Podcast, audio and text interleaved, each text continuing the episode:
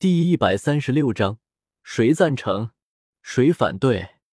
虽然李星云烂泥扶不墙，但是整个大唐具有纯正血脉的，就这么一个李星云了。所以，尽管气得很不得捏死这个小嘎克 shall I die？但是不良帅还是得努力的为李星云保驾护航。之前行动的时候。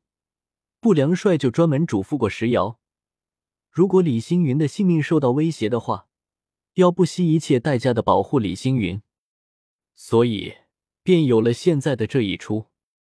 但问题是，李来现在可不想保李星云了，所以眼见石瑶奉自己的命令救下了李星云，李来的脸也是忍不住的浮现出了日了狗的表情。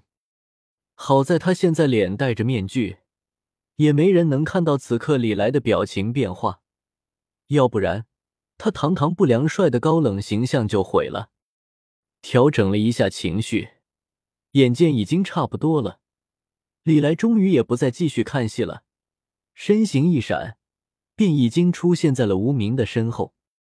大帅，在看到出现的瞬间，众人脸的表情都有了不同程度的变化。至于说无名。更是一脸委屈的看着李来，似乎在质疑李来为什么要这么拉偏架。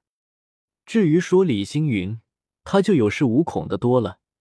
之前看到孟婆出手救了自己，李星云心里面也有底了。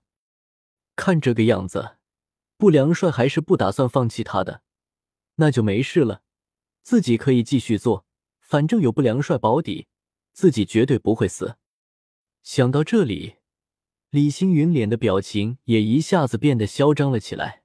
远田刚，你聒噪，给本帅死！继承了不良帅的记忆，李来对于李星云这货那是恶心到了极点。一听到他说话，就觉得脑瓜子嗡嗡的。所以没等他把话说完，李来的身形一闪，便已经出现在了李星云的面前，一巴掌抽了过去。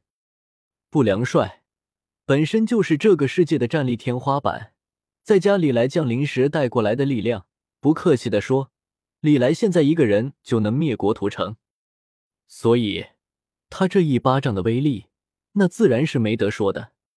一巴掌下来，李星云连说句遗言的功夫都没有，整个人便直接飞了出来，脑袋重重的砸在了龙泉宝藏入口处的铜棺。